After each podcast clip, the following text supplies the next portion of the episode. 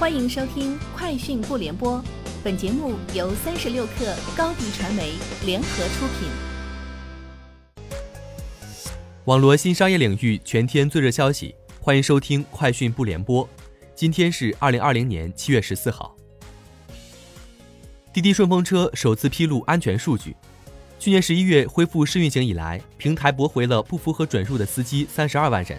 同时发现六百四十三位用户人车不符仍继续出行，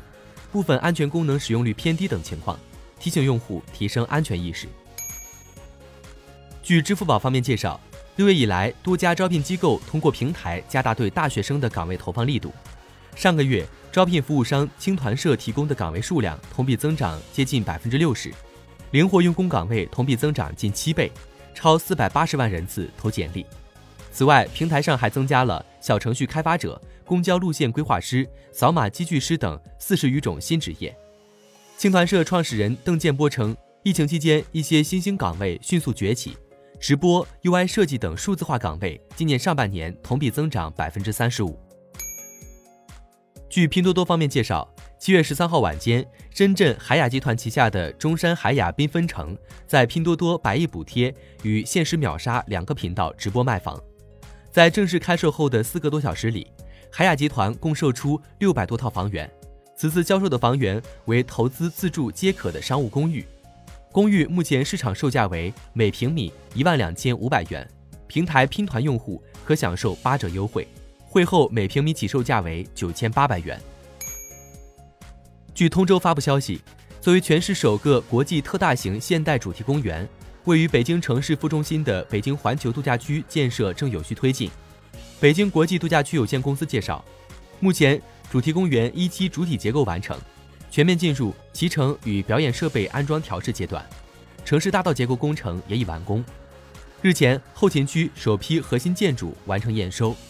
北京环球度假区正式进入运营准备与施工建设并行的阶段。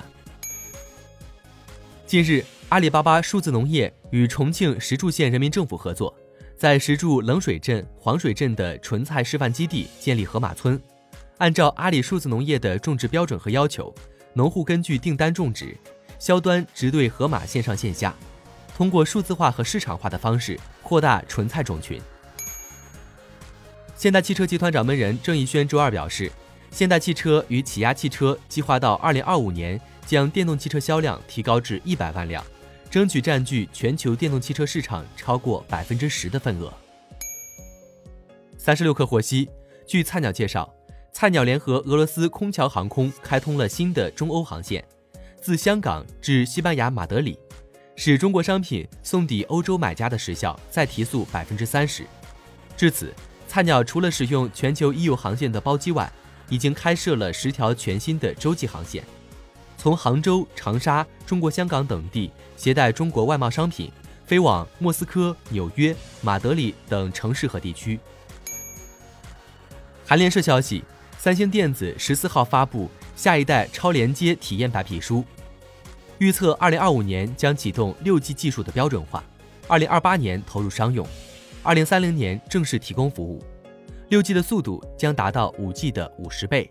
延迟缩短到五 G 的十分之一。以上就是今天节目的全部内容，明天见。